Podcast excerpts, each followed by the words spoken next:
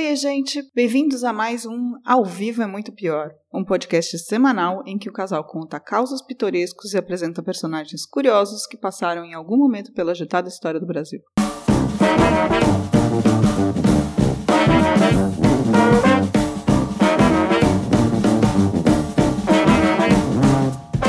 Oiê, eu sou Camila Kintzel. Eu sou Danilo Corsi. Bom, hoje vamos falar de um fenômeno bem brasileiro, o coronelismo. E para isso vamos pegar um personagem específico da nossa história, Major Coronel Teodorico Bezerra, o imperador do sertão. Dono de uma fazenda imensa no Rio Grande do Norte, a Irapuru, o Major Teodorico criou um espaço surreal em que controlava todos os aspectos da vida de todos ao seu redor, sendo amado por muito e, claro, tirando muito proveito da galera. Além de coronel tardio, ele foi político, é claro. Mas antes de entrarmos a fundo nesse personagem e suas excentricidades, Vamos falar de uma coisa que não se podia fazer na fazendeira Irapuru: beber. Diz pra gente qual é o vinho de hoje, Danilo. O vinho de hoje é o Coronel Serpa Tinto 2015, produzido na região do Dão, em Portugal. Ele é feito com uvas tão desconhecidas quanto essa nossa história, as Tinta Roriz, Jaén, Alfrocheiro e Toriga Nacional. E está na promoção por 30 e poucos tostões lá no Drinco, nosso patrocinador querido. E você já sabe, comprando pelo Drinco, um tostãozinho volta pra gente continuar tocando o projeto. Tostão. Sim. Enfim. Brinde e história? Bora. Tchim, tchim. Tchim, tchim. E quando é que o senhor comprou essa fazenda? Que ano? Ah, essa fazenda eu comprei em 1928 por 12 contos de réis. E aqui já fiz açude, fiz cerca, fiz casa, fiz estábulo, fiz estrada, fiz escola. E é só essa palavra que ele aplica. Fiz, fiz, fiz, fiz, fiz. Bem, a primeira coisa boa a se falar sobre o Major Coronel Teodorico Bezerra é que ele não era nem major e muito menos coronel. Foi do exército, mas só chegou ao posto de cabo. O major veio depois, mais por conta do poder local mesmo. Depois desse tempo de exército, o Teodorico teve muitas profissões. Foi mascate, vendendo tudo que o interior do Rio Grande do Norte precisava no começo do século XX, ou seja, de tudo um pouco. Depois, com o sócio, começou um cinema itinerante, viajando para cidadezinhas com um caminhão com uma tela e um belo projetor. Tinha um cinema assim lá no seu interior, Danilo? Não. Primeiro que não. É, eu não sou tão velho assim. e dois que Jundiaí era uma cidade grande. Nossa, metrópole regional. É, Eu aposto que tinha, mas nos bairros mais afastados. não tinha. Aposto que você era um garotinho do centro. Não tinha.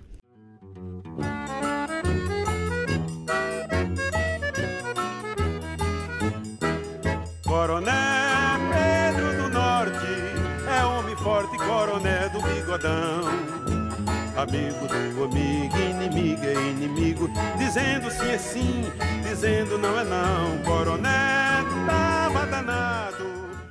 O Teodorico ganhou algum dinheiro e começou a mexer com couro. Deu tão certo que ele abandonou o cinema e foi capitalizando. Juntou uma bela grana com o negócio do couro e resolveu comprar uma fazenda. Mas não só uma fazenda, uma bem grande. Comprou de um padre, a propósito. Como é que esse padre tinha essa fazenda aí?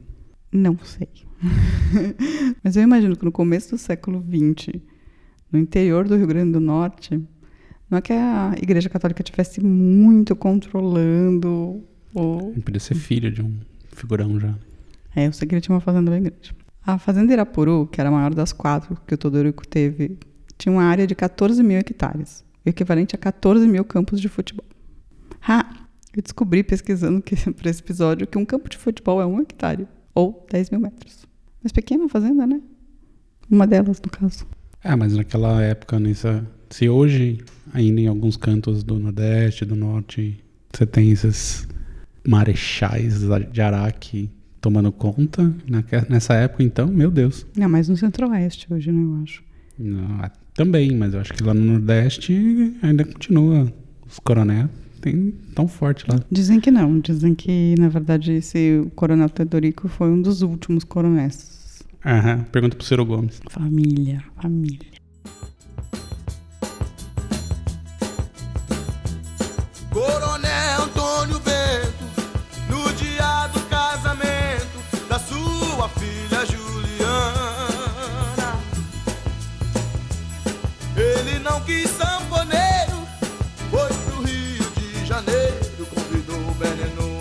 tocar.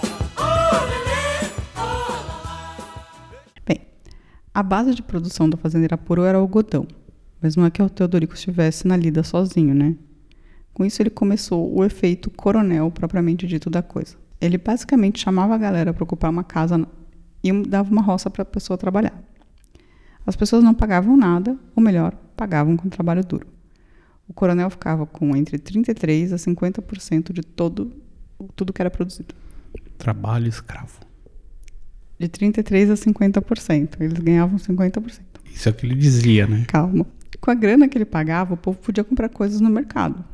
Bem, o mercado também era da fazenda. Basicamente, ninguém passava fome, mas trabalhavam para o major coronel Teodorico, compravam tudo do Teodorico e tinham que se comportar do jeito dele. Trabalho escravo. Sim, chama trabalho escravo. Análogo à escravidão, no caso. Bem, falando do jeito dele, quando, era bem pitoresco. Assim, quando você chegava à fazenda, o povo ganhava um quadro para colocar na sala de estar da casa e uma caderneta. Na caderneta estavam as nossas condições. Essas condições eram divididas em 12 proibições e 13 obrigações. Ah, para quem não cumprisse as regras, o aviso. O morador que não cumprir fielmente este regulamento será tomado, roçado e terá o prazo de 24 horas para desocupar a casa e ir embora desta propriedade. Então, assim, você chega lá e ou você segue as regras do Teodorico ou bye bye. É aquela coisa assim, né? Que os anarco-liberais aí falam, né? De tipo, não quer, tem quem queira, né? Assim, É, não, tem que, tem que negociar com o patrão. Mas eu vou dar as primeiras proibições do patrão Teodorico. Vou fazer a lista aqui, depois você pode parar e me parar e comentar, tá bom? Proibições. Andar armado, seja qualquer, qualquer que seja a espécie de arma. bom, Tomar aguardente ou qualquer tipo de bebida alcoólica. tá errado, Jogar baralho ou qualquer outro tipo de jogo. muito errado, Fazer feira em outra propriedade que não seja Irapuru. tá errado. Caçar ou consentir pessoas estranhas a fazê-lo. Aí eu concordo. Bom, Possuir espingarda ou outra qualquer arma. bom, Proibido brigar com seus vizinhos ou outra qualquer pessoa. dúbio, A oitava regra é fazer é proibido fazer quarto a doentes. o que seria isso? Tipo, a pessoa fica doente, você não pode fazer companhia para ela. Ah, tá, errado. 9. Fazer baile sem consentimento do proprietário. Errado, 10. Criar os filhos sem aprender a ler e escrever. muito bom. Décima primeira, falar mal da vida alheia. Bom. E a décima segunda, inventar doença para não trabalhar. Ih, deu um sick note, não. Isso aí tá. tá Proibido, errado. proibido, proibido. Tem algum comentário geral sobre as proibições? Tem algumas coisas interessantes, mas na, na média é coisa de, de maluco mesmo. Agora as obrigações. Tá. Você, você já cumpriu todos. os- Danilo, bom, bom cara. Bom cara do roçado vai lá cumpriu todas as proibições e agora você vai cumprir as obrigações. Fazer feira em Irapuru, Tá errado. botar os filhos na escola, Bom, zelar pela conservação da sua caderneta, tá errado. limpar os roçados nas épocas necessárias. Bom, aí é o trampo, né? É. Basicamente, trampe. É, sei lá. Pulverizar as lavouras quando houver lagarta ou qualquer outra praga. Joga agrotóxico. Né? Agrotóxico. Mas agora não chama mais agrotóxico, chama outra, uma outra coisa. Defensiva agrícola. Ah, deve ter outro nome. Remédio. Conservar todo o material agrícola que esteja sob sua guarda. Faz sentido. Zelar os animais de trabalho que estejam sob sua responsabilidade. Bom, Zelar e conservar sempre limpa a casa em que mora. acho justo. Fazer suas colheitas na época necessária. Trampo. Comunicar ao proprietário ou administrador qualquer irregulari- irregularidade que esteja havendo nesta propriedade. Se for, tipo, quebrou alguma coisa, concordo. Se for X9, não. Qualquer irregularidade. Então não, tá errado. Décimo primeiro, cumprir todas as ordens da administração. Não. Cumprir rigorosamente este regulamento. Não. E a décima terceira, mais importante, ser eleitor. Desde que vote nele, né? Bem, você pode já imaginar em quem eles votavam, né? Furtuoso morou aqui 40 anos. Era um homem da minha confiança, um morador inteligente, que ele é quem me tirava as linhas de terra das propriedades quando nós íamos comprar ou fazer qualquer negócio. Ele realmente merecia toda a minha confiança. Houve uma eleição para prefeito do Soares e chegou a vez de eu perder a eleição por oito votos. Ora, se eu tivesse cinco desses que me negaram o voto, votado a meu favor, eu tinha ganho a eleição. Por isso eu tive que dizer a ele, você Furtuoso, da agora por diante, não merece mais a minha confiança, Porque você deixou que o prefeito abrisse estradas lá naquela região e você não me disse. Para que ele abriu aquelas estradas? Para no dia da, no dia da eleição mandar o, o carro logo de madrugada carregar os meus eleitores. E foi que isso que aconteceu. Pois é, começou assim a carreira política de Major Teodorico Bezerra. E ela foi longa. De 1947, quando foi eleito deputado estadual, passando por vice-governador e mais quatro mandatos consecutivos como deputado federal. Bem, com todos esses mandatos, você pode imaginar que algumas benesses foram produzidas. Tipo dois açudes em suas propriedades, pagos pelo governo federal, o que aumentou muito a produtividade local. Teodorico também decidiu que seria bacana colocar uma escola mais próxima para as crianças, dentro da fazenda.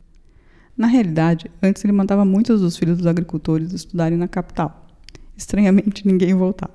Então ele decidiu já resolver isso, não deixando o povo sair. Ai, ai, escravos. Antes ele falava: não, eu preciso de gente técnica aqui para melhorar a agricultura e tal. Sei, sei. E aí, só que aí as pessoas começavam a ir para a capital e ninguém nunca voltava. Por que será, né? Se tocava do que ele estava fazendo. Mas aí ele resolveu colocar uma escola lá dentro. Aprender para a escola, para que eles aprendam a ler e escrever, ele possa ter uma vida mais feliz. Tanto é assim que eu cheguei ao ponto de mandar 12 filhos de moradores para estudar em Natal, em Caicó, Açu. E realmente, quando eles tiravam o curso, quando se forma ou melhora, ficam por lá mesmo, ninguém vem aqui. E eu vi que não é vantagem eu pagar estudos para eles se tirarem diploma de professor e disso, daquilo outro, porque não fica nenhum aqui.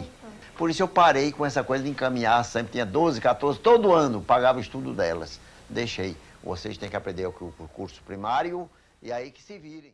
Outra história surreal é dos Correios em Santa Cruz, cidade vizinha fazenda.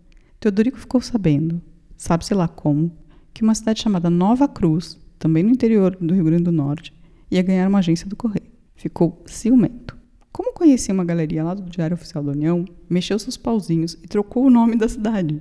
Saiu no Diário Oficial, é oficial. Então Santa Cruz ganhou um novo posto dos Correios. Quando interpelado, Teodorico respondeu: Meu filho, sou um velho de 75 anos, de forma que só me lembro das coisas às 6 horas da manhã para cá.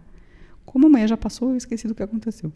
Malandrão, bem brasileiro. Você pensar que, tipo, ele só lembrava as coisas das 6 da manhã até agora, ele devia lembrar porque saiu no Diário Oficial da União, tipo, que ele leu às 7, né? Vamos dizer. Mas amanhã já passou, então ele já esqueceu. Não, meu, mas é muito troqueiro. Pensa nisso, assim. Ele trocou o nome da cidade no Diário Oficial de Nova Cruz para Santa Cruz. E aí a cidade de Nova Cruz perdeu o correio. É, porque ele sabia como mexer os pauzinhos, né? É, mas é muito, é muito tosco. É muito. Já tinha correio nessa cidade? Será? Não, Santa não Cruz? tinha. Não, em Santa Cruz não tinha. Nem em Santa Cruz, nem em Nova Cruz. Tá. Mas ele queria para Santa Cruz. Aí ele pediu para trocar. Não, não é Nova Cruz, não, é Santa Cruz. e aí, tipo, do lado da fazenda dele agora tinha um posto dos Correios. Não há motivo de uma aposentadoria do homem ainda que não tem cultura. Porque ele, aos 65 anos, ele compra uma casa, sabe aquele dinheiro, vai comprar uma casa na ponta da rua, porque ele não tem ambição, e os filhos vão jogar futebol, outro vai para sinuca, outro para bilhar, a, fica, a filha fica namorando e se viciando. São essas coisas que nós conhecemos, vemos, porque eles são atrasados. A nossa origem aqui do Nordeste é do africano, é do índio, é do caboclo, não é como a do sul, que é do alemão, do francês, do italiano, do estrangeiro, que tem uma compreensão mais alta, e quando passa para ser imigrante no Brasil, já vem com as suas ideias adiantadas, como veio o japonês e todas as outras raças. Bem, aproveitando a galerinha que tinha na fazenda, chegou a ter mais de 4 mil pessoas, Teodorico também resolveu fazer umas bandas marciais, uma masculina e uma feminina. Ele se apresentava, adivinha onde? Provavelmente nos eventos de eleição dele. Os Sim, comícios, coisas do nos gênero. comícios do Teodorico. Basicamente, tudo meio gerava em torno dele e do seu projeto de poder. É bem feudal, né? Não, completamente feudal. É totalmente feudal. Ele também fazia uma festa desfile todo ano, em que ia montado no seu cavalo, com uma roupa meio de cangaceiro, que ele chamava de farda, e dois netos de cada lado, abrindo o cortejo. Nele passavam crianças, todos os trabalhadores, todos os animais, mil bois e, claro, as bandas marciais. É tipo um Kim Jong-il. Tipo isso. É Só tipo, que não tinha tanque, vai os boi. É. Não, e, e tem, uma, tem uma parte que, que ele fala, que aparece ele falando, que ele fala assim, aí vão as pessoas do artesanato. As mulheres que trabalham com barro vão todas vestidas de barro. As mulheres Mas que. aparece aonde? No, no documentário que eu vi. O que é que vocês sabem fazer na vida? Falem, diga, vamos! No lado espiritual, ele acalmava o povo da fazenda com a presença constante de Frei Damião, considerado um santo pela galera do sertão. Que é uma figura bem controversa. É, pois tá? é. Tipo Padim Padecido. assim. Bem controverso. Você pode imaginar que explorar tanta gente assim dá grana, né? Pois é. Teodorico, além das quatro fazendas, tinha três fábricas de óleo, uma refinaria de óleo e duas usinas de beneficiamento de algodão. Ainda nas décadas de 30 e 40, ele também resolveu comprar hotéis, como o Internacional, o Avenida, Palace Hotel e o Hotel dos Leões. Arrendou também o Grande Hotel, que hoje virou o Fórum Estadual do Rio Grande do Norte. Esse grande hotel virou meio um ponto de apoio para as tropas americanas durante a Segunda Guerra Mundial. Para ajudar a ganhar dólares, virou sócio de um cassino. Basicamente, os soldados que estavam no Porto das Américas, mais perto da África durante a Segunda Guerra, gastaram toda a sua grana antes de ir para o combate no cassino de Teodorico. Depois, o lugar passou a ser ponto principal para fazer reuniões políticas importantes no Estado, inclusive com a presença constante de Juscelino Kubitschek. Era um esquema meio Sarney, assim, né? É, ele era. Manda tudo, só não virou governador. Né? Ele foi vice-governador. Sim, ele era dono. Vices são sempre perigosos. É. No Brasil. Então, Nossa Senhora, né? Mas ele. Sim, ele fez muita grana durante essa época da guerra por causa disso, assim, por causa das tropas e de, tipo, ele abriu um cassino. O cara tinha um senso de oportunidade também, vamos considerar, né? Explorando pessoas e soldados que estavam com medo de morrer. Frei Damião é bom pra dar voto ou não? Ah, ora, se o povo vive perguntando quando é que eu trago o Frei Damião aqui, e eu quero agradar esse povo, eu sou político, há 32 anos, e portanto, por que eu deixasse uma coisa boa? Eu nunca vi uma pessoa deixar política porque quisesse. Ela expulsa, ela bota pra fora e ele não quer sair. É o que você dá comigo, por isso que eu vim pegar com o Frei Damião, pedindo a ele as preces deles para que eu tenha sorte, felicidade, alegria e contentamento. Outra coisa surreal da história do Teodorico era o castelinho, uma casa de pedra que ele construiu dentro da fazenda para ficar olhando tudo e fazer reuniões, pois dizia que a casa grande era muito barulhenta de manhã. Mas ele não lembrava de nada. Ele não lembrava de nada depois dos 75, aí ele ainda era mais jovem. De manhã, depois ele tinha que ter esquecido. O cara construiu esse lugar e o decorou também. A questão era como ele o decorou. Basicamente, todas as paredes eram cobertas com fotos de mulheres peladas arrancadas de revista. Ixi, tiozão. O cara é a figura mais importante do Rio Grande do Norte e tem um escritório castelinho com uma parede de borracharia. Sério. Que várzea. que ele poderia levar pessoas como Juscelino Kubitschek, sabe? tipo, para fazer reuniões. Só que era tipo toda coberta, teto ao chão, com minas peladas. Nem com carta de adolescente, assim. Não, é absurdo. assim. Veja, JK, um homem que realizou e construiu, levantou o Brasil. Um homem simples, um homem bom, e que eu me relacionei também muito bem com ele. Cheguei ao ponto de trazer ele para o Rio Grande do Norte, para a nossa propriedade, para o meu município de Santa Cruz, para ele assistir uma vaquejada, uma corrida, que é a festa do homem do campo, é a festa do vaqueiro. Bem, essa pessoa que você pode imaginar é muito excelente, né? Todorico, gostamos muito, só que não. É, ele viveu bem, muito bem, obrigado, até os 91 anos de idade. Morreu em 94, mas deixou um legado. Os filhos foram prefeitos locais e o sobrinho, Fernando Bezerra, chegou a ser senador por dois mandatos. Mas nenhum foi embaixador. Não, não, nem, nem ele teria essa desfaçatez. Vai saber que ele podia publicar no Diário Oficial. Troca o nome do, do embaixador aí. Troca. é verdade, tá. É, tá Eduardo Bolsonaro, bota Eduardo Bezerra. Começa com a mesma letra. Bem, e só uma última dica. Vale muito a pena assistir o Globo Repórter especial chamado Teodorico Bezerra, o Imperador do Sertão. Tem no YouTube e foi feito pelo maravilhoso documentarista Eduardo Coutinho. Aliás, se você puder assistir tudo do Eduardo Coutinho, que só tem obra-prima. Ele é muito bom mesmo. E conta um pouco dessa história e tem várias falas do Teodorico para você perceber o quão louco ele era. Assim é que é a vida, o mundo e a, nós, todos nós. Cabe é realmente ser prático na vida, entender como é o mundo, as coisas e as pessoas. Eu sei muito bem que o mundo é um só, mas há sempre o mais inteligente e o mais tolo. E aí, gostou dessa história do Dorico Paraguaçu da vida real? Aliás, ele não teria sido inspiração, não, do... Esqueci o nome do... Morreu no acidente de táxi lá em São Paulo. Ou o autor do Dias Gomes. Dias Gomes. Então, eu acho que sim. Eu acho que foi, foi uma das. Eu acho que assim, vários desses coronéis de, de telenovela foram meio inspirados no Teodorico. É, faz assim. muito sentido, assim, quando Não, você o pensa no Odorico. E o fato dele chamar Odorico também, né? Tipo, É, Teodorico, Odorico. Teodorico, Odorico, assim, eu acho que ele inspirou muito, assim. Ele era um figuraço, assim, tipo, bizarro, explorador total de pessoas, assim. Completamente, né? Mas uma figura meio. dessas figuras meio folclóricas ao mesmo tempo, sabe? E ia florescer muito nesse Brasil atual, né? Uma figura Melhor dessa. amigo do taxista. Ia brilhar muito, né? Melhor amigo do tiozão do pavê, porque ele é um tiozão do pavê, se você for Sim. ver. É um Ia tiozão. fazer o Nordeste gostar dele, né? Sim, total. Ah, coronel, eu podia fazer uma pergunta. Oh, gente, seu, seu, pode perguntar, afinal de contas eu estou aqui para ser perguntado e o senhor para ser respondido democraticamente. Ah, coronel, sendo o senhor um homem tão culto, tão inteligente, tão conhecedor dos nossos problemas, ah, que solução o senhor daria para para essa crise nacional que está aí? No terreno econômico eu darei o berro de independência ou morte. E é isso a história. Mais algum comentário sobre o Teodorico? Acho que não. Esse tipo de pessoa é desprezível, ainda bem que já morreu. Morreu em 94, mas viveu bem. Nossa, como eu detesto esse tipo de pessoa. Pessoa desprezível. Mas ele viveu bem. Ele é self-made man, Danilo. Ah, tá. Empreendedor. É. Escravizando os outros, né? Startupeiro. É.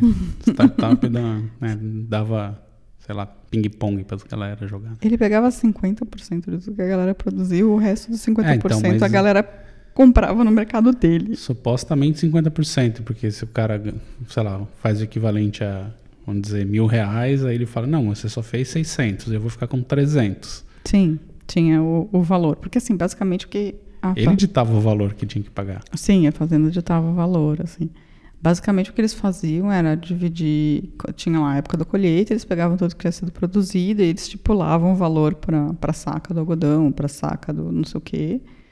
E aí ele falava, ah, você tem que pagar. E aí, tipo, se você estava na fazenda há pouco tempo, você pagava 50%. Se você já tivesse há mais tempo, aí você pagava 33%, que era um terço. Era meio, um terço. Picareta. Não, malandro, nojento. Bandido. Mas ao mesmo tempo, se você. Aí fazendo um pouco do, do contraponto, assim. É, Tipo- Vai passar pano. Não, não vou passar pano, mas eu vou falar sobre as pessoas que estavam lá, assim. As pessoas têm uma visão super positiva do Teodorico, as pessoas que trabalhavam para ele nessa época, porque o, o, o, o Estado brasileiro não fazia absolutamente nada e era um lugar de Mas seca. ele era o Estado. Ele não era o Estado o tempo todo, mas assim. Ele É, era deputado também. é, depois ele foi deputado, mas isso começou antes. O poder, né, Sim, mas ele era o Estado ali, né? Então, ele, ele virou o Estado ali porque não tinha Estado. Porque, assim, a, a galera, tipo, que saía... Teve gente que saiu e voltou porque estava Sim, passando é fome, é o entendeu? mesmo fenômeno de, sei lá, traficantes na, Sim, nas são, comunidades. são enfim. pessoas desprezíveis, completamente desprezíveis, mas que se, apro se aproveitam de um vácuo causado pelo próprio Estado, né? Sem dúvida. Então, não, não estou passando pano para ele, não. Eu acho ele um rato. Hum. Mas eu, dá para explicar o fenômeno no interior do, do Rio Grande do Norte, sabe? Não, que existe um, um componente que é explicável, sem dúvida, mas isso não. Sim, e ele criava todo um sistema para um grupo de pessoas bem ignorantes, tipo, viverem com uma certa tranquilidade, sabe? Não tinha briga no lugar, o cara trabalhava de dia, no, dia de noite, ele vendia, mas ele comia, tinha o Frei Damião lá de vez em quando, tinha banda de vez em quando, sabe? Tinha umas benesses, assim, é tipo pão e circo mesmo, assim. E as pessoas foram levando a vida. Essa galera tem que ser soterradas, assim. Tipo, não tem mais espaço pra isso no mundo. Não, não tem. Apesar de Apesar acontecer. De ter, apesar de ter, né? Tem, acho que é isso, assim. E a alma ocupada não é atentada. Boa romaria faz que em sua casa está em paz. Se você te preocupas consigo, cuida de ti que Deus cuidará de todos. E assim é a minha vida. Eu cuido de mim e Deus cuida dos outros.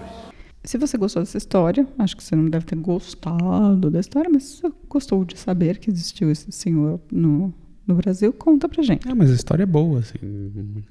Cretinice, assim, mas sim. É, a história dele é boa. E é uma história brasileira por essência, assim, né? Sim, é tipo.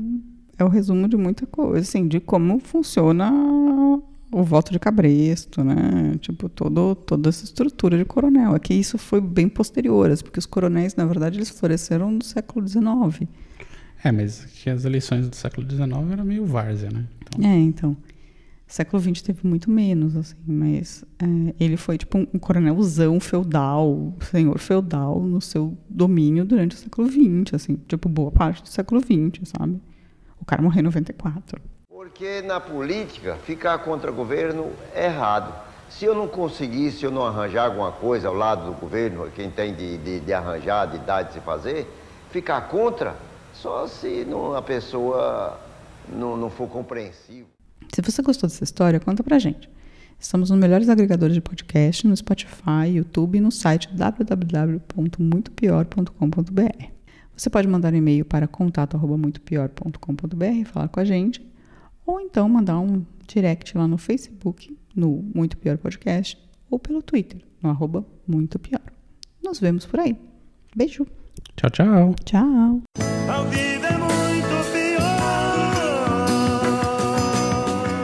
Este programa é um oferecimento de drinco.com.br